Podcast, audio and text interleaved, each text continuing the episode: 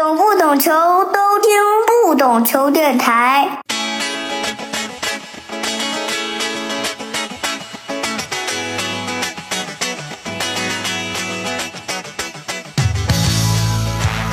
欢迎收听不懂球，我是大萌。我们的东营系列又回来了，这期的嘉宾呢依然是小季老师。哎，大家好，听众们可能已经很熟悉了啊，这个小吉老师之前跟我们聊了两期的关于日本足球节目呢。这一期呢，我们就想从一个地理的角度来聊一聊日本足球吧。我觉得我先说一个日本的地理概念吧，先我们先不讲这个日本的足球地理，因为这是两个不同的概念。从日本地理的概念上来说，日本是分为一都、一道、两府和四十三县，也就所谓的都道府县吧。对，四十七个都道府县。哎，其中这个都就是东京都，道就是北海道，然后两个府，一个是京都府，一个大阪府。但在日本传统上的这个政治划分里面，它一共分八个区域。从北往南的话呢，一个就是北海道，下面就是东北，在下面就是关东，在下面是中部地区，然后到了近畿，后面还有一个中国，就是日本的中国，不是中国的中国。在下面应该是九州，然后还有另外一个岛是四国岛。嗯，大概分为这八个区域是吧？在政治地理这个角度上来说。对，冲绳它因为离这个日本本土比较远，所以其实很多时候就把它归到九州了。比如说，它可能参加一些什么活动或者比赛的时候，往往就会归到九州。这个咱们之后再聊。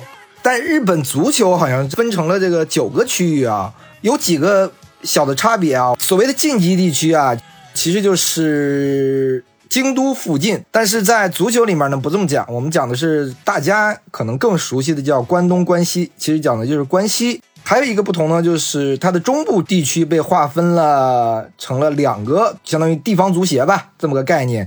一个是这个北信越，一个是东海。东海就是大家知道的这个东海道嘛，东海区域。北信越这个区域好像还是大家可能还不太了解啊。对，差不多可以这么说，因为它这个日本这个地区的这种划分，它也是像咱们国家是一样，就是经过很长久的这个历史这个演变。像咱们国家。可能你像说的话，比如说有东北、有华北、华南、华东等等这种这个这个说法，但是在历史上还有这个各种各样的区分。你比如说有中原地区，它就是经过历史的演变，哎，它就造成了这地理区域的这种划分的这种区别。就刚你说这个地理历史的问题，因为我们可能不太了解日本的很多的历史吧，比如说这个北信越为什么叫北信越，是吧？是北陆地区加上信越地区合起来叫北信越。我印象中，日本有一条新干线就叫北陆新干线。对，北陆新干线就是从东京一直到往上走，一直到金泽嘛。这条是北陆新干线吗？对，到金泽。这个未来会沿着那个海边上去通通到那个京都。这个其实我们在讲日本这个区域划分的时候呢，有几个区域还是相对来说。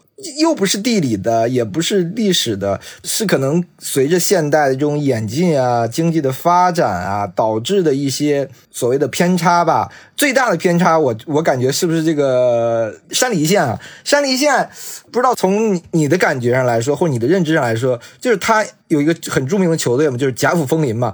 它这个地区是不是更靠近？说内心上是更把自己当成东京大都市圈，或者说。心理认知上，我是这个关东人，有这么个认知。这个其实挺复杂，因为山梨县这个地方，它我我前阵子因为刚去过一趟山梨县，这个地方它就是在这个地如其名，它真的就是在山里边。因为当时我住在静冈嘛，我坐这个最快的列车，因为山梨县是不通新干线，我坐最快的列车从静冈这边去到那个。那个山梨县的首府就是甲府，甲骨风林所在那个城市，它也是要走两个多小时，最快的列车要走两个啊。它因为都是穿这个山路，所以说它这个可以说速度非常慢。那如果你从东京过去的话，就是坐那个中央本线，中央本线它也不是新干线，就说它不是高速铁路，所以说它其实整个它这个地理位置导致，因为山嘛，地理位置导致它这个地方吧多多少少有点隔绝于这些地方这种感觉。日本还有个也是历史概念嘛，叫甲信越。刚刚我们讲了信越是吧？甲就是这个山梨县，但好像后来现在好像不太怎么讲甲信越这个区域了，是吧？不讲，其实这个都是源自于这个日本古代的这种行政区划。你像先咱们刚才说这个日本四十七个都道府县，对吧？这是日本就是说经过就近代之后。维新之后，它划分的这种行政区划，那么在古代的日本，它是不一样。就跟咱们国家，你看元朝以前，元朝开始实行行省制度，那元朝以前，唐宋是州县，对吧？那跟咱们现在它也是不一样。但是多多少少，它会在这个现在地名上，它会留下一些痕迹。你像什么现在有些有些城市叫什么什么州，你比如说这个霸州、呃苏州，对吧？这些都是在过去。古代的时候，它就留下来，这个它就沿用到现在。但是它这个现在咱们说这个州就已经融入这个地名，它就不再代表过去的一个行政区划。在日本，它也是一样一样，因为你毕竟都是受这个都是汉字文化圈嘛，受中华文化这个影响。你像北信越、信越，包括你刚才说甲，那其实这就说日本古代的时候，它的行政区划是分为诸多个，一共是。多达六十九个，这叫什么呀？叫呃令制国，也叫律令国。那就是说，这一个小地方，它就是一个所谓的国。这个国，它不是说近现代这种政治上这种国家的这种概念，它在古代，它就是一个地区，就是一个行政区划里边一个概念。就像你我们以前用的郡，是吧？差不多这个意思，有点类似于这个性质。你像，或者你可以理解为说，咱们国家春秋战国时期那些那些诸侯国一样，但是它性质是不一样的。但是就是你可以这么去理解。就它跟现代近代意义上这种国家它是不一样。你说信，那就是指信农，信农国；越，那就是说有这个越越前、越中、越后，它这么一个地区。那甲，那就是甲斐国。甲斐国呢，你如果对日本的历史稍微有点了解，你肯定听说过武田信玄这个著名的大将，他所在的地方就是这个甲斐国。所以说你去到贾府的话，风林火山嘛，这是源自咱们中国古代《孙子兵法》里边的这个军事概念。在日本战国历史上，这个武田信玄他是把这个是发扬光大，所以说一提到武田信玄，一定想到这个风林火山这四个字。那你走到这个贾府的大街上，那满大街都是写着风林火山。那支球队叫贾府风林嘛？对，所以这个名字是非常有，大家也觉得很好听，也是很有历史渊源的那么一个名字，对吧？没错。所以说，你说北信越，那北信越实际上就是说指的信农国。其实信农国它正好处在这个本州岛正中间这个位置。那北信越实际上它包含的区域可能包括这个过去这个越前、越中、越后这三个国，大概只能说大概齐是这样的一个一个概念。但是它这个当地的足协名字就叫北信越啊，对，它就是靠这个来去划分了。然后我们刚其实讲了很多，就是日本地理的问题。然后我们现在回到足球地理上，那这个新赛季这联赛三级联赛啊 J 一、J 二、J 三六十支球队，基本上已经覆盖到了日本的四十一或者四十二个这个都道府县，没有这联赛球队的都道府县应该是很少了。现在。我们还是这个挨个讲吧，因为我们刚讲了日本足球的这个九个区域嘛，那我们还是从最强的讲吧，也是经济最发达的，就是关东地区啊，大的这个东京都市圈，再包括一个北关东地区。统计了一下啊，今年正好是这联赛的三十周年嘛，过去的三十个冠军中，好像他拿了二十一个冠军啊，就这个区域的球队在整个这联赛统治力也是非常强的。而且他的俱乐部的占比可能是不是比伦敦在英超的占比还要多啊？就这一球队啊，这个赛季有东京圈，大家可能还是很熟悉啊。这个鹿岛鹿角、浦和红钻、东京 FC、川崎前锋、横滨水手、横滨 FC、板太阳神，还有湘南湘南美海，对吧？或者是湘南海洋，对，这八个十八个队里边占八个。这个东京还是呃不是这个关东区域还是？太强了，是吧？那这个其实也是历史原因啊，因为咱们之前稍微讲过这个日本它这个社会人足球联赛的发展历史，包括这实业团。因为在日本的明治维新之后，当时明治天皇他把日本这个国都从京都迁到这个江户，后来就改名叫东京嘛。东京，东京就是说在东部的，在东方的这个京都，所以叫东京。整个迁都之后。它的这个日本的政治跟经济的中心全部就从西边转移到东部来了。战后，二战之后，日本的经济进入高速的一个发展。那日本的多数大型企业，它的总部都是设在东京都。那它旗下的这些工厂，往往也就是说在东部地区的相对比较多。这个其实只是一个历史原因造成。那你比如说这个之前咱们提过这个 JSL，这个日本职业化之前，足球职业化之前有这个所谓的丸之内御三家，他们这个不但是实力很强，这球队，那他们这个在日本足协的这个也有很重的话语权。那你古河电工，包括这个三菱重工，那他们这个都在东京的这个丸之内这个地区，东京站这个地方附近嘛，所以说他们的公司的总部在东京都，那他们的很多工厂也就设在这个东京的周围。其实大家感兴趣的话，可以你可以仔细看一看这联赛这些三十年的这个历史，你会发现这联赛直到现在拿过冠军的球队，绝大多数还都是有着这个实业团足球背景的。虽然过去这些随着日本这三级的职业联赛的这个发展，到今年应该已经有多达六十支球队了吧？但是你会发现拿过，尤其这一啊，你拿过冠军的球队，多数他都是有实业团背景。从数量上来说，应该是没有任何一家所谓的市民球队或者中小球队拿过这联赛的冠军。对，就是这一联赛，就一定是说顶级联赛。我印象中，他一个没有的，都是这些老老牌球队，是吧？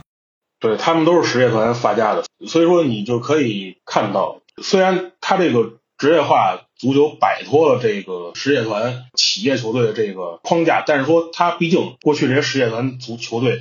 他的这个母公司家底太厚，家大业大，所以说他们能在各方面的影响力、他们的财力，当然都是这些所谓市民球队很难去比拟。我有一点啊，就是说日本这个东京都市圈跟英国这个伦敦好像这个在英超有很大的区别，因为伦敦是市区里面就有很多球队，对吧？它市区里面占比比较大，但是日本这个情况。是市区里面好像基本就没有球队，全是在东京的外围。对，东京的外围，因为东京都它有传统意义上的东京二十三区，然后加上周边的一些个都下辖的一些市。呃，其实你会发现东京这么大，但是说东京都二十三区内它是没有就传统意义上东京这个市中心这个地方它是没有任何一支，尤其是顶级这个职业球队是没有的。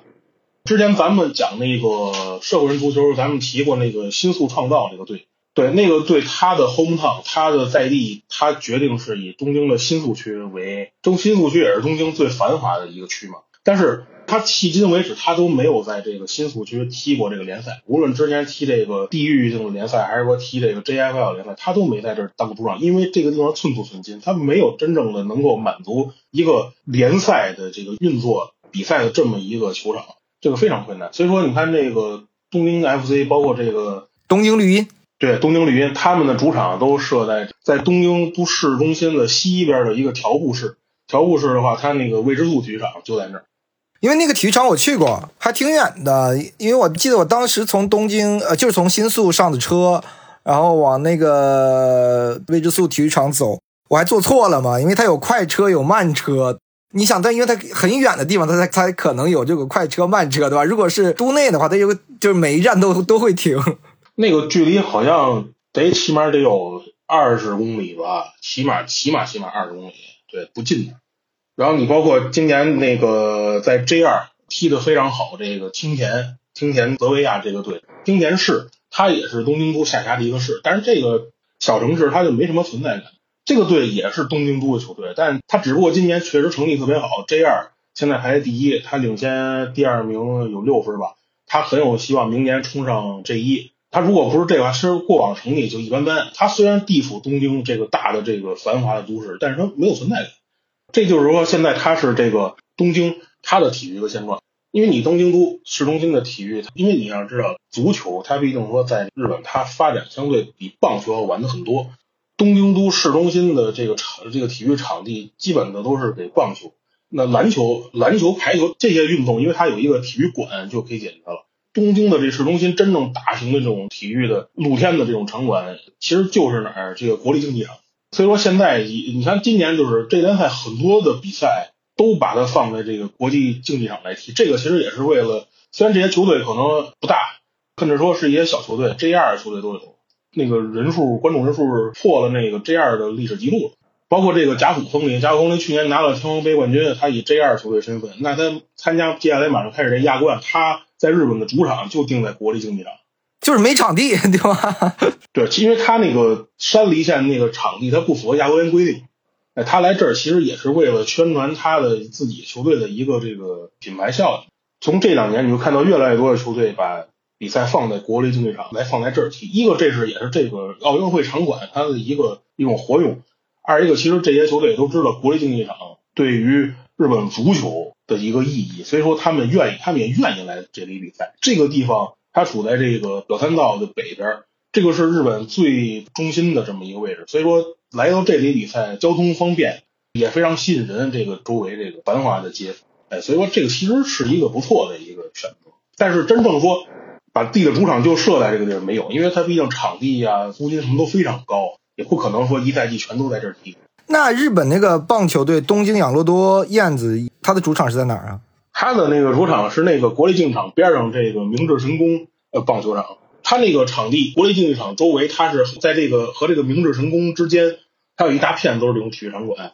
国立竞技场，然后这个明治神宫棒球场，还有这个那边念智还是念智吧，志富宫的那个橄榄球场，然后包括还有那个东京体育馆，东京体育馆那个打篮球的非常多，而且每年那高中篮球那个全国大赛也都是在东京体育馆，它这一片都是体育场馆。巨人的话就是在那个东京巨蛋，棒球还是场地上还是没问题，也发展更早，就相当于更早占下了坑呗。它这个发展太早了，因为就是明治神宫。这个附近，它是日本，就是东京，它最早修这个体育场馆的这片地方。因为在那个一九六四年东京奥运会之前，国立竞技场修建之前，那过去的日本它的大型的体育，那过去那有一个明治神宫的，它不是棒球，它也是一个综合性的运动场，它这个比赛都在这个地方来进行。当时叫这个明治神宫竞技大会吧，都是类似于这种全国这种现在这种全国这种体育比赛一样。这个区域，它其实对日本近现代的这个体育发展历史上，它是有很浓厚的这么一个地位的。呃，我们讲完东京，相当于都内二三区吧。等我们看它大东京都市圈范围内，反而是强手如林，是吧？几个强队全在这个这个边儿上，浦和啊、川崎啊、横滨水手啊，这几个队儿，这都拿了多少个冠军了，是吧？没错。其实你看，他这个无论是这个浦和过去就是三菱嘛，川崎那是富士通，然后横滨水手他过去是那个横滨水手是哪个队的？尼桑日产，对日产。所以其实他跟他这个企业的这个所在地，包括他们工厂的所在，你包括你像那个日立就是日立，它百太阳神它在这个千叶县的百这个地方，百市嘛，对百市，它这个城市也不大，但它那个就有一个日立制作所，对，所以说它这个就是跟它这个历史背景是息息相关的。因为我们刚讲了，就比如伦敦啊，它有很多这个城市区域内的德比，是吧？北伦敦德比也好，还是什么切尔西德比，是吧？西伦敦德比，是吧？但这个基本上没有所谓的东京德比了，是吧？但旁边的这几个好像是距离都很近啊，浦和跟大宫松鼠好像就非常近，是吧？两个主场。对，因为这个就不得不提到埼玉县的埼玉市，它在历史上它经过这个行政区划的一个演变。埼玉市它应该是二十一世纪初吧，它是由这个埼玉县的几个城市一块合并而来的。现在这个埼玉市是由这个浦和市、大宫市、宇野市他们这几个这个城市合并的。所以说，它这个浦和跟大宫他们原来本身就不是一个城市，他们只是都是埼玉县下辖的这个市，只是后来他们经过这个行政区划合并，他们变成都是埼玉市的这么一个球队。过去这个浦和的那个老的那个体育场叫居场嘛，剧场那个体育场就在现在那个埼玉市的浦和区这个这个地方。那那个大公就跟我说，大公有一个体育公园嘛，运动公园，他那边有棒球场，也有足球场，就都在那个大公这个附近。所以说他们其实距离是非常近。还有是神奈川，好像相对来说这个相当于足球发展或者比较发达吧。是不是这么一个概念？因为几个球队好像都在那儿，横滨水手啊、川崎前锋啊，包括湘南这个海洋、湘南美海也都是在这个这个区域内，是吧？但是其实你看地图的话，你会发现神奈川县其实面积挺大，而且它因为有海等等的一个缘故，它把这个县分成好几块儿。国内的灌篮高手的这个粉丝非常多，这灌篮高手都知道镰仓。看地图你就知道，镰仓其实在那个神奈川县最南边，在那个一个类似于半岛似的那么一个地方。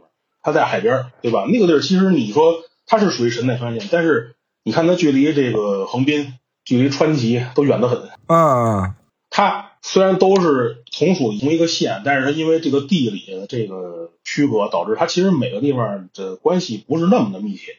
那有没有所谓的横滨德比呢？一就是横滨水手跟这个横滨 FC，因为横滨 FC 这个赛季刚升到这一联赛嘛，包括他们历史上也有很多的这个历史渊源嘛。呃，因为当时横滨水手合并，然后不愿意被合并的一堆人又组织了这个横滨 FC。我我不知道这个赛季这联赛他们打了吗？是不是应该已经已已经碰到过了？因为现在这联赛已经打到这周应该是打二十五轮了吧？因为已经进入这个后期。哎，对。就是这周，咱们录这期节目的这一天，当天就是横滨 FC 在主场要对这个横滨水手。这个德比，我还不知道他们会会什么样，因为毕竟确实是这两个队是有有渊源、有恩怨的，对吧？他们你说有多大恩怨，其实未必，但是渊源其实挺深厚。你要，但是问题就是说，横滨 FC 这个队，他在 J 一联赛，它历史上它就很弱小，对，它整体的战绩，它跟横滨水手差太远了，所以说。你横滨 FC，你对横滨水手根本构不成挑战。你现在这联赛积分榜，因为明年这联赛要扩军嘛，所以说那个今年他就只降那个倒数第一。横滨 FC 现在排倒数第二，第十七位，他就比那个湘南湘南多一分，这俩都是神奈川县的。那你说横滨水手现在高居积分榜榜首，可以说一头一尾，这没有可比性。哎，他们两个主场好像还是很近的啊。他们主场非常近，那个我六月份因为也去横滨来着。其实你坐横滨市的那个地铁，应该是有那么三四站吧，超不过五站车，非常近。它是这样，它这个横滨横滨 FC 所在这个主场，它是一个综合性体育场，它其实比较靠近那个横滨呃老的这个市区，就是说中华街这这附近。日产那个体育场，它是在哪儿？在那个新干线咱通过那个新横滨站，它在那个边上啊，对，它在这个整个横滨市的北部。所以说，这个它其实这两个地理位置上就有这些差距吧。说完这个神奈川，有没有所谓的千叶德比呢？就是百太阳神跟这个千叶世元这个德比的关系存在呢？这个实话实说，咱们说这些问题之前，咱们就讨论一下德比这个东西，在咱们亚洲足球里边，它这个概念，因为你知道欧洲人。这个足球它发展时间太久了，所以他们特别喜欢强调这种同城对手，或者说这种同区域内对手这种德比这种概念。但是说，其实，在咱们亚洲这个区域里边，这个概念真的不是那么的强，不是那么的强。这个没办法，因为这是一个历史的一个这个积累的问题导致的。你像。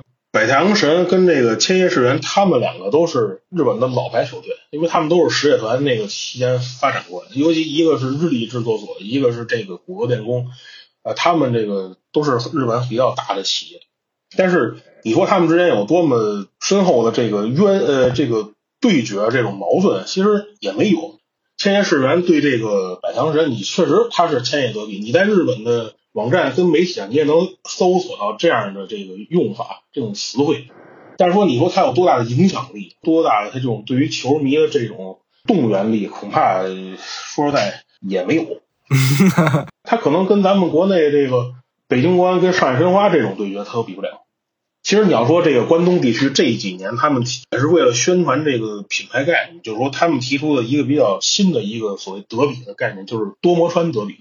它是指的是川崎前锋和东京 FC 之间的，因为这个大家看地图就会看到，这个东京都它跟神奈川县的川崎市之间隔了一条河，那条河叫多摩川，啊，相当于隔河相对。对，隔河相对。它那个川崎那个主场等等力体育场，它其实就在那个河边上，我没记错的话，他们那个都挨着非常近。虽然东京 FC 主场它在条布市，它很远，但是它其实也是为了就是打造这样的一种品牌概念吧。还是说到刚才那个问题，咱们亚洲足球的底蕴比较浅薄，所以有时候呢，为了迎合这种话题度呢，简单说难听点就是生搬硬套，对吧？都要弄出这么一种对决。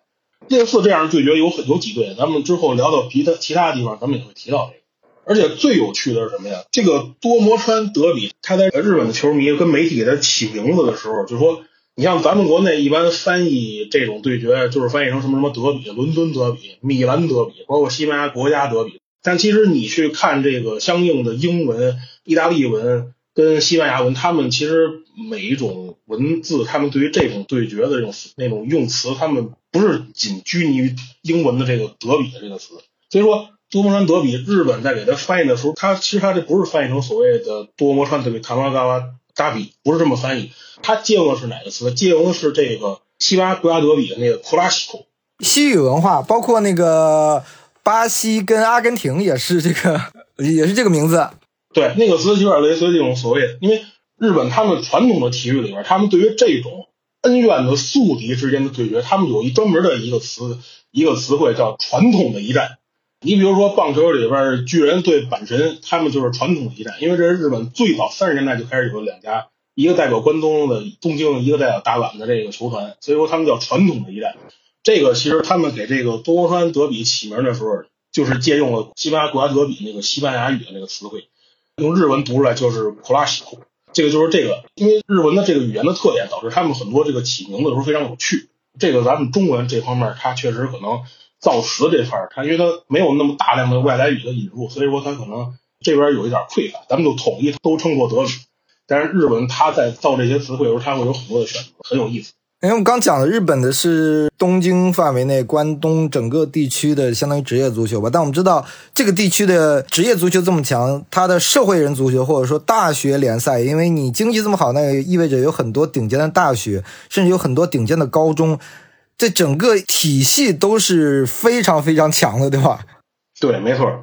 大学包括高中的这种体育，那基本就是历史上的发展就是集中在关东跟关西，因为这两个地方都是有这种大城市，所以说这个先天优势，你是就像咱们国内的北京跟上海一样，你最好的学校那就集中在这两个城市，所以说这个是先天优势。日本的这个比较好的什么流通经济大学、国士馆大学。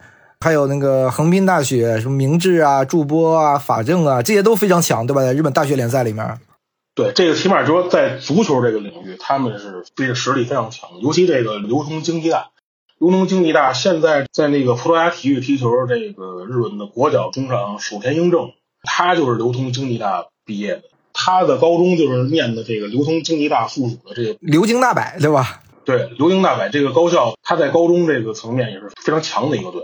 而且这个学校，因为它是这流经大的这个附属高中嘛，所以说他们这个足球人才这个选拔培养，他们是一贯。去年我印象中，他们毕业好像有六七个人直接到了这一联赛，被这一联赛选中了。对，直接被这联赛就给选中了。所以说这个学校，它在日本足球，尤其校园足球这个层面，这个学校是非常强的一个。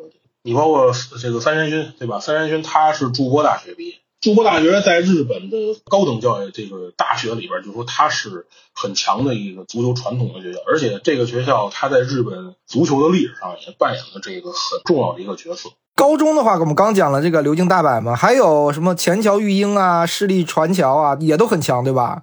对，前桥育英和市立传桥，这个这些学校，咱们以后有机会咱们都可以去给他讲，这里边其实故事还是非常多的。刚其实我们讲了德比这个概念嘛，然后我们拉到这个静冈是吧？所谓的这个东海地区嘛，东海地区包括了静冈啊、名古屋啊这些区域。它这个区域除了名古屋京以外啊，就是静冈算是非常非常强，也是日本的一个足球我们讲的强县，可以这么讲吧？有点像类似于中国的这个大连，有点这么个意思是吗？对对，他这个地方就是说，他的足球人才产出非常的多，就像咱们国家东北地区东三省特别容易出这个运动员一样，就是这个地方他也经常出这个优秀的足球，尤其他是出这个足球运动员特别特别多。你像日本的历史上很多国脚都是这儿出来的，有哪些说是比较知名的从静冈走出来的这个日本国脚啊？你要说比较知名的，先说这就是前日本国家队队长长谷部诚啊，长谷是啊。长谷城，他是静冈县藤枝人。藤枝这个小城市在静冈市的西边一点点，没对。藤枝这个地方不大，但是它有一个足球很强的一个学校——藤枝东高中。长谷城就是这个地方毕业。你包括那个有一支静冈县有一支女足叫藤枝顺心嘛，那也是就这个城市。这个城市不大，但是它这个地方足球氛围特别浓厚。剩下的，比如说这个，咱不知道现在不去葡萄牙那儿还踢吗？对，前阵你看那新闻还能替补登场，对吧？踢几分钟都快六十了。汤姆文活也踢到岁数挺大才退役。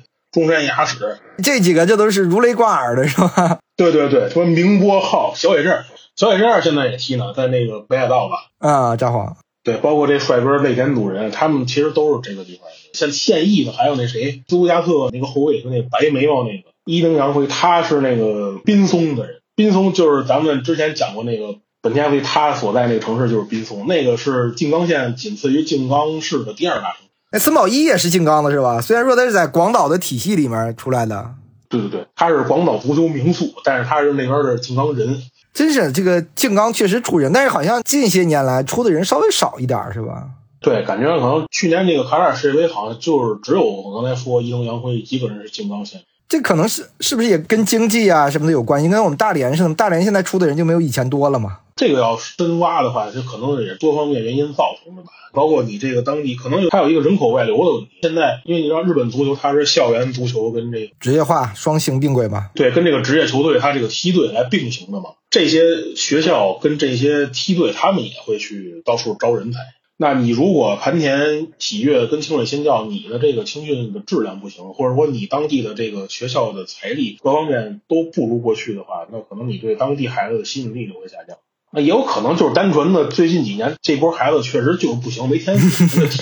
这个问题如果说真正去研究的话，也是调查很多方面，这个肯定是多方面原因造成。因为清水心跳跟盘田这两个队儿现在都降级到 J 二了嘛，上个赛季还在 J 一呢嘛，对吧？他整个成绩一直也不太好，这两个队儿。对，是那样。其实你包括日本的这些体育高中的这些体育的学校，因为这些年随着这个发展吧，公立学校在这种高中的这种比赛里边已经优势越来越细，就没什么优势了。刚才比如说刚才提到这个千叶县有这个市立传桥，市立传桥应该是足球这个全国高中大会。二零一一年到现在为止啊，他们这二零一一年是拿的全国大会冠军，这应该是迄今为止最后一次这个公立校夺冠。所以说，其实过去这十多年，你会发现也不光是这个足球，因为棒球各个项目他们都是这公立校在私立校面前，他们的这个优势已经就荡然无存了。虽然可能很多公立校历史很悠久、很传统。但是优势已经没有了。今年你比如说刚刚结束这个棒球甲子园，好像是打到八强吧，八强十六强还是八强，反正就是历史上第一次没有这个公立校，你就可想而知，它这个私立校的这个优势越来越大。因为这些私立校，他们一是财力比较雄厚，他们如果比如重视某一个项目的话，他们其实也是面向全国去招人，对他们待遇也好，资源也资源好。对，没错，是那样的。所以说他们去面向全国去招人，所以说这个都是有原因的吧，都是有原因的。因为我们知道那个足球小将的背景就是静冈，对吧？足球王国。对你包括还有一个日本那个足球动漫叫那《足球风云》，那个比足球小将应该稍微晚一些。其实那个其实在日本还是挺受欢迎，但是可能在国内的影响力没那么大。那个《足球风云》那里边那个架空的那个学校叫挂川高中嘛，挂川就是静冈县的一个小城市。这个学校也是有原型的，在现实中也有原型。那个静冈学员就是也在高中联赛里很强吗？对，金刚金刚学员，他在日本高中的比赛里边也是非常强的。前年的那个全国高中足球选手权嘛，那锦标大赛最后不就是那个金刚学员对那个青森山田嘛？二一年吧，这个学校还是很强的。这个地区的德比，清水心跳跟盘田喜悦算是叫静冈德比吗？其实也可以这么算。还是刚才咱们说，你说这两个队，我说离得有点远是吧？而且也对，距离也比较远，因为它是一个在清水市，一个在盘田市。但是静冈这块他们挺有意思。静冈这块虽然没有说特别强的队，但是他在 J 联赛的球队数量还是比较多。我六月份去那个静冈旅游的时候，就是我在那儿住了起码有四五天五六天的时间。我反反复复出入这些各城市这个车站，你会发现这些球队全部在这些地方投掷他们的广告跟海报，都全都有。包括那个什么招金青蓝这种队，他们也投海报。这个队其实名气很小，但是他们也投各种海报。你像日本，他这种职业体育这种文化比中国强就强在哪？你出了机场，出了车站，在这个大街上走，你会很轻松的看到这些职业体育运动队他们贴的各种各样的海报跟这个宣传，满大街都是。人家的海报是真的海报，我们的海报是 social media 的海报。对，满大街都是。你像那个金刚车站，你出了它它那个车站那个大厅里边，他有那个放那种各种宣传册，就是那种的那种。那种小格子嘛，对吧？里边都是放这种宣传这种这种东西。呃，你看，就这个清水心跳、盘点喜悦，包括这个招金青蓝，这个他们都并排着摆。我当时还拿了几张回来，应该还在我那旅行箱里边。对，我还拿了几张回来。包括我坐那个火车到一些很小的城市，我都去到伊豆半岛的那个地方，它照样有这些球队投的这个海报。而且我走大街上，静冈市它城市也不大，道路也不宽，就能看到那个清水新跳那个大巴在那跑。虽然说不是他们所谓的传统的一个很小的城市，但都是这个区域的，他还是花了很大的精力在扩大自己球队影响力啊，跟这些球迷的这个互动啊，这些对吧？你像咱们国内的职业联赛，你像北京国安、上海申花这种球队，就是说在国内的，包括山东鲁能，对吧？这些球队其实，在咱们国内的球迷数量很多，影响也很大。但是你真的很难在，你比如说你在你到了北京，在首都机场下飞机，你在北京站或者说北京南站，你下了火车，你走到站厅里边，包括候机楼里边，你再走到大街上，你很难看到满大街都有这个北京国安这种绿色这种海报，就没有，对不对？日本它职业联赛这种在地化宣传做的真的是非常好。那讲完东海地区吧，我们讲一讲再往下的话，再往南的话，那就是这个关西地区了嘛。关西地区那就是。大阪都市圈是吧？可以讲，因为京都确实在经济上没那么好，就是大阪、京都、奈良、神户，包括兵库县。兵库县就是神户嘛。它这个地方，我觉得我想找一个点，就是因为我们知道神户胜利船嘛，这个很强了，有伊涅斯塔。那我想讲一个是想想看一下这个大阪德比啊，因为我们知道大阪这个城市现在有三家俱乐部啊，就这联赛俱乐部，一个是大阪钢巴，一个是大阪樱花，还有一个大阪 FC。因为我看它的区域好像还不太一样，对吧？因为大阪很大嘛，每一家俱乐部还是有一个固守的一一片区域呢。我是这么理解的。它是这样，日本这联赛成立之后，就是说联盟它要求这个各支球队得有这个所谓这个 home town 制度。他要把这个在地化经营服务当地的这个在地化这块要做得非常好，要求就是说球队要扎根在当地。所以说，这个每支球队职业球队都必须有这个自己的 home town 的范围，这个 home town 的范围你自己去画，不是要求说他规定勒令你，比如说你属于哪一片哪一片啊，不是这样，你自己画多大都行，自己选定你自己的服务对象是谁。你要说大阪德比的话，其实大阪德比就相对来说，在日本足球这些德比中就相对有的聊了。尤其是大阪钢巴跟大阪樱花，他们从他们的前身这个松下和这个养马，从那个时候开始，他们其实就是说各种这种对决就已经非常多了。大阪这个德比，这两支球队啊，他们这个德比相对来说是比较有历史这个渊源的。而这两支球队这些年，他们长期也是处在 J 一。当然，这两支球队偶尔都会去去前后脚去降级啊，但是大多数时间还都在顶级联赛，所以说他们的影响力、球迷啊什么都相对比较多的，影响力是在日本这些所谓的德比中是比较大。有一个很有意思的现象，就是说日本的足球职业化之前，明显是养马的成绩要远好于松下，但是等职业化之后就反过来了，那松下变成了大阪钢巴的总体的战绩是要好过这养马的大阪樱花。我听说一个观点啊，好像大阪市区的球迷是以樱花居多的，这是不是有点像这个曼彻斯特那个概念？就是本地的可能支持这个曼城的更多。对，有点类似于那种现象。因为你像曼联，你首先老特拉福德，他那个球场的位置可能就离曼彻斯特容易稍微远一点。二一个，曼联他毕竟是从英超一开始，他就是很大的俱乐部，他成绩一开始特别好。对国际球迷吸引力都大。那曼城是从零几年之后，二十一世纪一零年代开始，就是说有这个大土豪的这个介入，他们才慢慢变成强队。所以说，他们对于国际球迷的这个吸引时间是相对晚一些，各种原因造成这种现象。你从这个两支球队的所谓 home town 这个区域，你也能看出他们服务对象是完全不一样。大阪府看地图，你就发现大阪府它是一个细长条这么的一个一个造型。咱们去大阪都旅游，比如说什么道顿窟，对吧？格力高那个。是在那个大阪的正中心，就中央区那个地儿叫中央区。那个中央区就是说处在这个大阪府这细长条的这个中间稍微偏左，就是大阪的这个市中心，很传统的这个区域。大阪樱花它就是以这一块为 home town 为服务对象，它的在地就是经营这一块。大阪樱花这个 home town 它就是包括大阪这传统的这个市中心呢，加上这个那叫界市，在这个大阪市中心南边的一个城市，很小也不大，就是叫界市。他那个球场，樱花球场也叫长居嘛，长居体育公园，它就在那个大阪市的这个东南角的那块叫这个东筑吉区，它就在那个地方。因为过去那养马公司嘛，在这个附近嘛。大阪钢巴它的服务对象就是在大阪市区北部的那几，比如池田市、什么基面市、慈木市、什么高碑市、吹田市、浙津市、丰中市。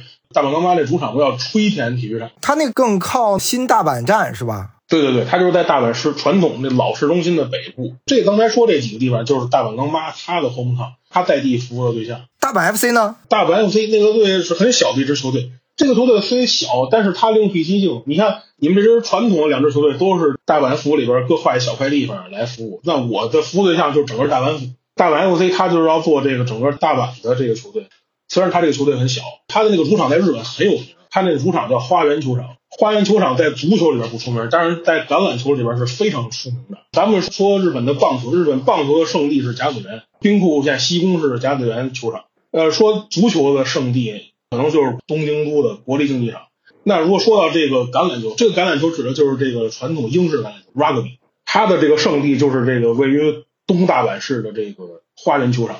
高中的比赛，棒球全国大会就叫夏天就叫甲子园，足球呢就是在国立竞技场踢决赛，就是所谓的冬之甲呃夏之甲子园，冬之国立。你要说到高中的这个橄榄球的比赛，那就要说到这个花园球场。所以说，这个场地在日本，它其实很有名的一块场地。只不过因为咱们国内可能相对看橄榄球的人相对少一些，可能在国内影响力没那么大。因为我们知道，另外两支球队都一个是松下，一个是小马，都是大企业嘛。那这个大阪 FC 是一个相对来说市民球队。对，这个大阪 FC 它的历史也并不长，它的成立就是得益于这个后来的这个日本的职业联赛的一个扩大。讲完关东和这个大阪的相当于德比的区域的这么一个划分吧。再讲它上面的区域，也是东海上面的区域，那就是我们之前已经说到的北信越地区。北信越地区呢，大概有这个新泻啊、长野啊、福井啊、富山这些区域。它有一条很出名的这个旅游线路，叫这个圣宫道，就是从这个名古屋往上一直到日本海这个区域，对吧？简单说，地理上那就是东海道名古屋往北的区域这一片，也就是日本的阿尔卑斯山、飞驼山脉，哎，就这么片区域。这片区域其实 J 一球队只有新泻天鹅，J 二有什么金泽啊、富山胜利，就是之前陈彬彬去租借到那个球队。这个区域我想主要聊聊这个新泻天鹅啊，因为新泻天鹅有点意思，因为好像它是靠日本海的最大城市，就相当于在日本的偏西面的部分嘛，它也也是偏北啊，不是偏北，是偏东。对，它是在那关东的那个群马县、立木县的那个上北边。它有一个世界杯的新泻天鹅球场。为什么想聊这个新线呢？因为好像是它的整个的上座率非常非常高啊，平均的上座率在日本仅次于浦和红钻，因为浦和红钻大家都知道嘛，亚洲的魔鬼主场，对吧？浦和那个球迷挺疯狂，前阵子还是因为天皇杯打名古屋的时候有些暴力吧，还被罚了呀。我们刚讲了日本的大连是吧？那我们讲讲这个是不是叫日本的西安啊？西安就是。先那个更正一下，就说。这个地名啊，它那个字啊，不是这个一个三点水一个这个泻药那个那个泻，仔细看一下它那个右半边跟那个写字那个写，它是那个差距是很大。那个字儿在咱们这个现代这个汉语里边是有读音的，念这个细哦，心细天鹅这个字儿实际上是心细，是这样。这个地方很有意思，这个队啊，其实他们这些年也发展比较瓶颈，他球迷多有一个很重要原因是什么？他球迷说是他们当时成立的。就在那个低级别联赛开始，他们就怎么着？他们是送票。他这个队开始发展是借什么呀？借那个二零零二年世界杯的东风。零二年日韩世界杯之后，他这个足球在日本它形成一股风潮，再加上这个新系这个地儿还有是世界杯的比赛场馆，所以说他这个当地是引起一一股大家的足球热。正好借着这个队他发展起来，他们为了吸引球迷，就就是送票。其实你就可以去翻看这个天鹅这个历史上它的这个每年的这个球场的这个上座情况，你会发现它真正特别火爆的都是在零几年，就是一零年那个前后，越往后它的可能它的平均的年的上座率就开始逐渐的滑坡的这个迹象。它一开始就是说它用送票这种方式吸引了很多球迷，但是他有一点什么都做不好，他这个球队的成绩始终提不上来。这个赛季刚返回来这一对吧？对，所以说他的成绩一直就是处于在 J 一、J 二这种，咱咱去跟升降机一样，他成绩不是特别好。简单来说，就是说他无法把他俱乐部初期的通过这种送票这种方式招揽，或借着这个足球热、世界杯热这个方式招揽这球迷怎么着，就是变为他的死忠粉，他的粉丝的他球迷的这个粘性不够，他做不到这一点。这不也有点像西安嘛？这个陕西球队，我们上一期聊了，对吧？球队一直不太行。对对对对。但是我觉得跟西安还有不一样吧，因为西安的球迷他其实西安这么多年换过很多球队，但是西安那些球队说实在，他的消亡跟诞生往往都是这种人人祸造成的。但是其实西安的当地的球迷，他们对这个，就说无论谁代表西安，他们其实还都是挺支持的。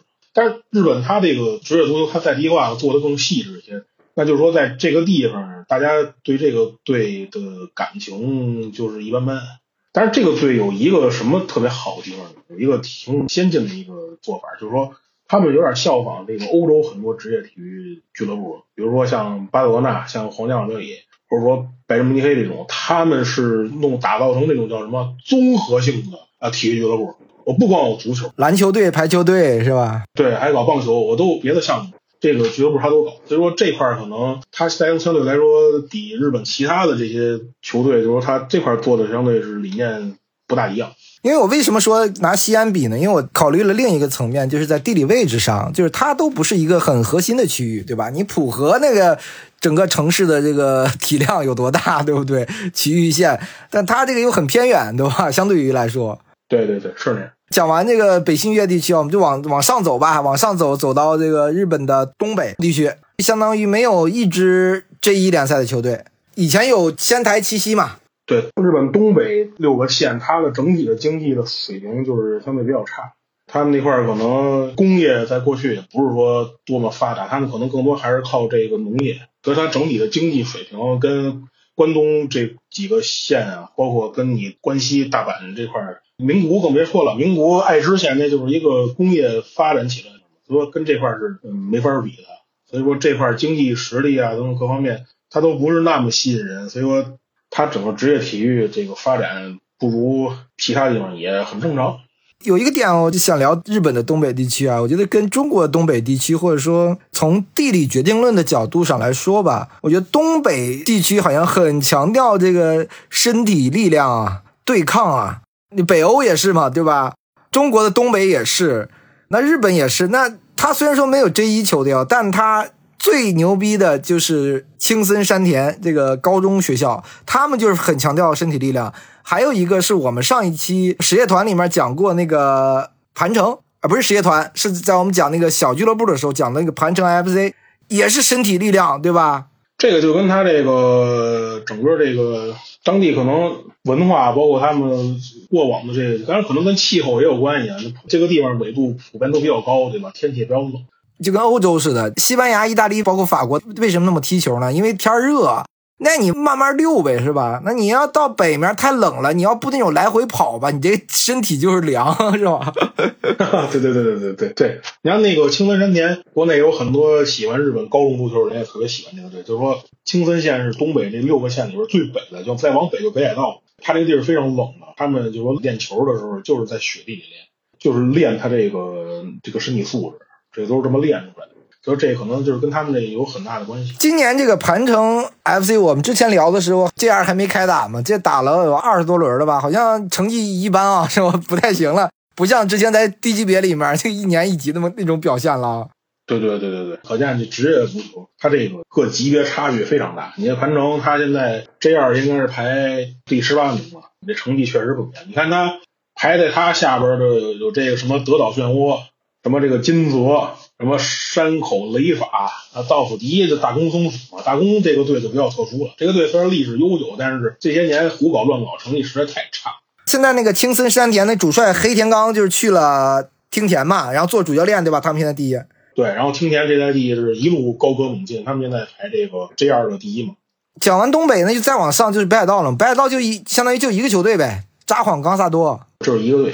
北海道这个地儿就比较特殊了，它那个地方因为太冷了嘛。因为北海道它本身在古代它不属于日本，对，它是当时叫虾夷人，我们叫是吧？对，虾夷，对，它是后来就是并入日本的。现在就说日本那行政区划里边，就说北海道这个地名它保留下来，但是日本它是有所谓呃东海道。你像刚才咱们提东海地区，包括你去日本你旅游的话，你坐那个新干线东海道新干线。日本古代它是有东海道、西海道、南海道这种概念的。南海道就是四国，西海道就是九州。对，差不多就是大概是那个位置。但是它最晚出现的反而是那个北海道，但是北海道还就保留下了这个名字，因为他们本地人有这个就叫什么阿阿伊努人嘛。他现在球队里有有这个人吗？这个好像是没有的吧？因为这个时间这么久了，他应该这个我没具体调查过，我不敢保证。就是有兴趣，回头咱们可以查一查。这个，因为他这个民族可能随着时间的推移，可能已经渐渐就是说被这个河族给同化。比如说冲绳琉球人，对吧？但是你说现在琉球人跟本土的日本人，他们在这个语言这方面，你说有多大的区别呢？可能区别也并不是非常大。但长相反正一看就看出来了，琉球人。对，长相多少还是有点区别。但是你说在从那个姓氏上面，呃，姓氏上面能看出来。但是说真正你说他们的那个语言各方面，其实差距也不是那么大。冲绳那边这琉球那方言确实也听不懂，我也听不懂。他们那个话跟本土的那个日语是完全不一样，完全听不懂，不知道在说什么。那这个札幌，因为包括现在亚足联、亚冠联赛是可能跨年的赛制，然后日本之前也提过很多年的这个想跨年，一直没有成立。那札幌这个球队，他们的球场是这种带顶棚的球场吗？他们的主场？对，札幌不用考虑这个问题。札幌它是巨蛋，因为这个日本有这么几大巨蛋嘛，那就是从北往南，札幌巨蛋、东京巨蛋、这个名古屋巨蛋、大阪巨蛋，然后包括这个福冈的这个九州这边福冈巨蛋，他们这几大巨蛋，这几大巨蛋不但是这各职棒的这个主场，札幌巨蛋还是修的这个是足球跟棒球两用，而且对于日本的歌手包括偶像团体来说的话，如果能开巨蛋的巡演的话，那说明你的人气非常高。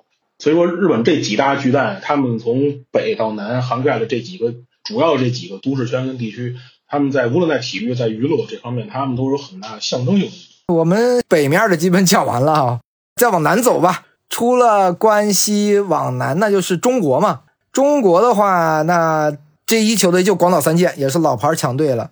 广岛三剑其实大家也应该很熟悉了吧？之前拿过三个冠军，在森保一的这个带领下。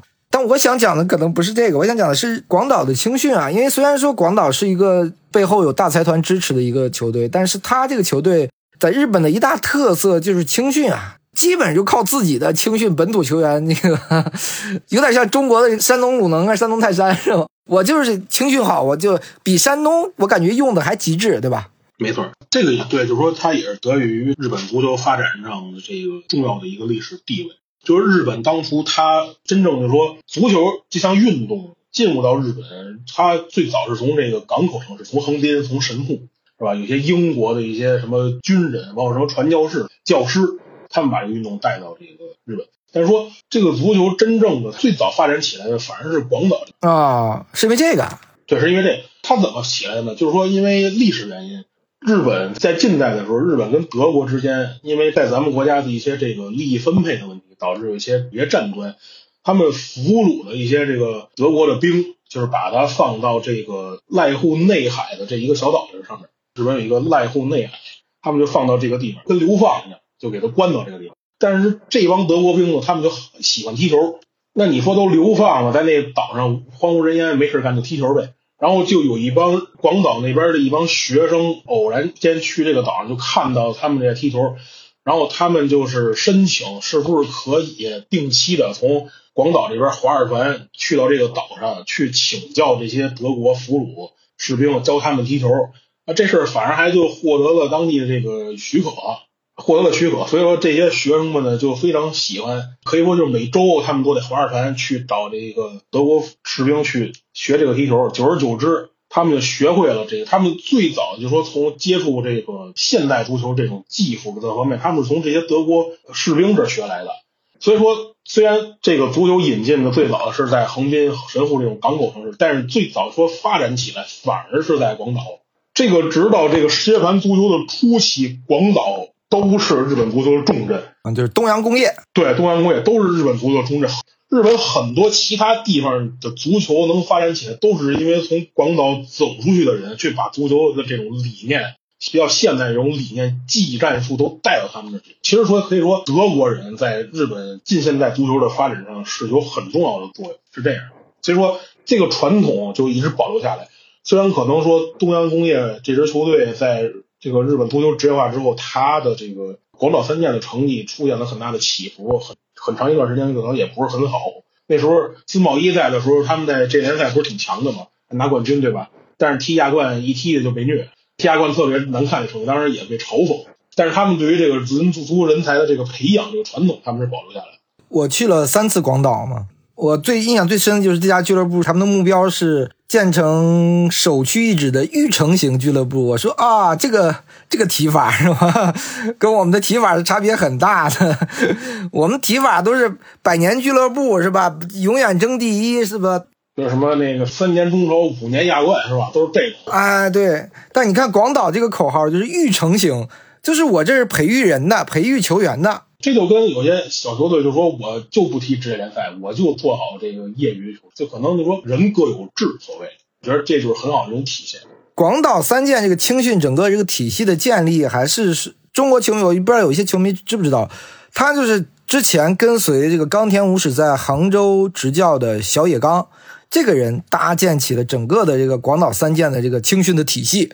中国讲完了，那讲讲这个下面的濑户内海四国岛吧。没什么球队，没什么存在感，对吧？对他，他存在，他整个在日本的存在感，他都不是特别强。这个地方吧，它还是很重要一点，它是一个岛，它跟本州、它跟九州在陆地上都不连着，它都是隔得比较远。你其实你说九州跟那个本州岛之间，它虽然理论上它也是两个岛，但是它那个距离可比那个四国岛那个要近得多，都近得多。你像北九州，我是去过的，那块儿它有那个大桥嘛，就过去之后就是那个下关。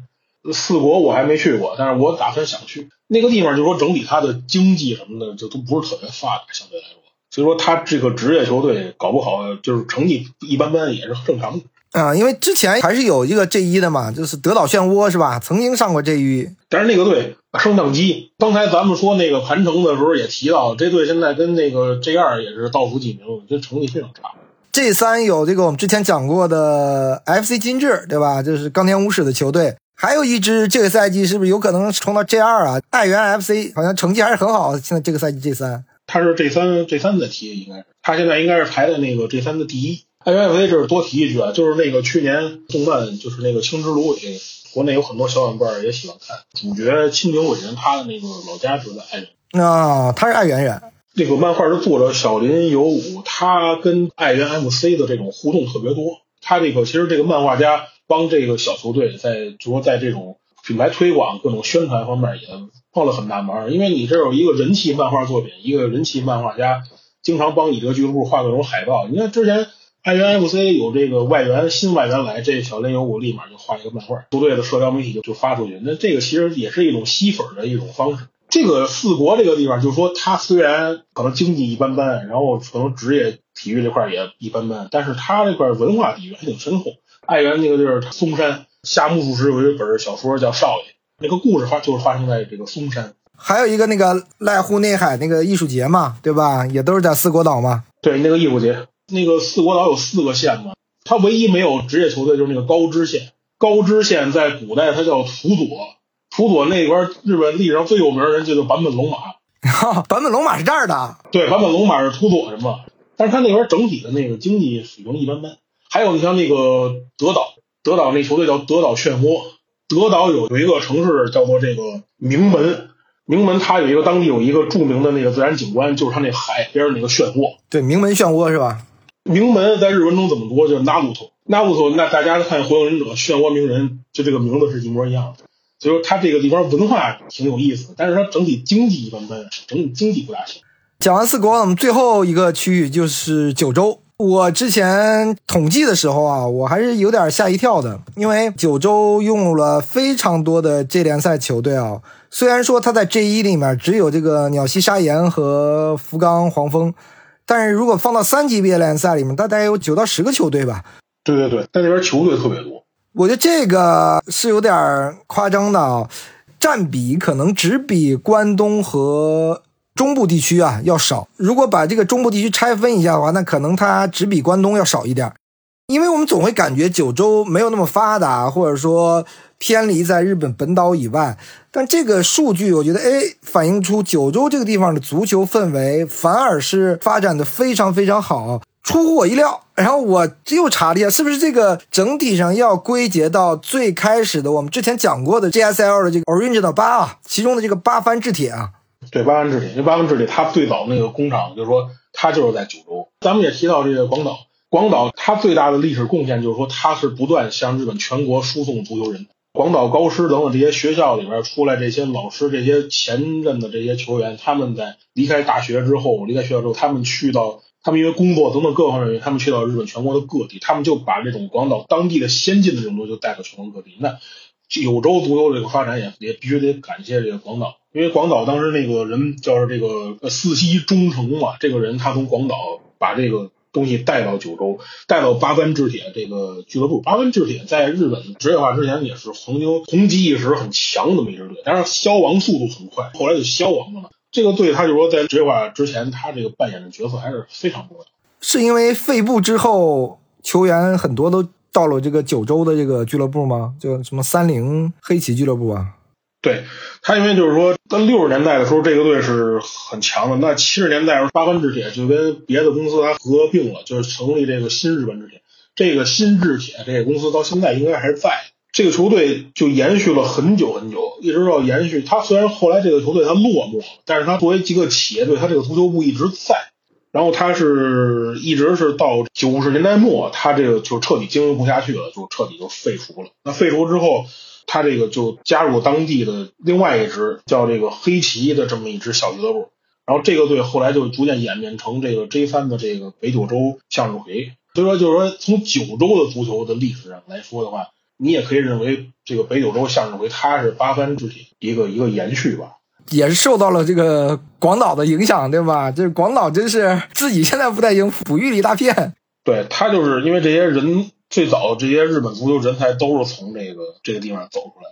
就是整体上看，九州现在是发展的非常好。这个几层联赛其实都有不少球队，包括之前的大分三神也是这一球队，对吧？对，大分也是一个相对经济比较差，在日本说它经济比较靠后的一个县。包括冲绳的球队也都算在九州里，对吧？这个琉球 FC，还有我们之前也讲过的高岩直泰的冲绳 SV，这都是相当于九州地区。但九州地区看起来这么强，高颜值态 这个带队好不容易才冲上了 JFL，是吧？这个区域还是很强的啊。对对对，这确实太难了，因为他这个，因为他这个。就是冲绳县嘛，冲绳县因为它整个离开那日本本土很远嘛，所以说在这种划分上就把它给划到那个九州了。实际上其实两边也完全不挨着，但是它跟北海道，因为北海道是专门就单划的那一个，但是冲绳这块就直接就给它并到九州里了。这期我们从日本的足球地理的角度啊，分成了九个部分，相当于进一步吧。更深层次的了解一下日本足球的更宽一点范围的足球概念吧，以及他们牵扯到足球一些传统啊、经济上的一些问题。非常感谢小吉老师跟我们分享，也感谢听众收听本期节目，我们下期节目见。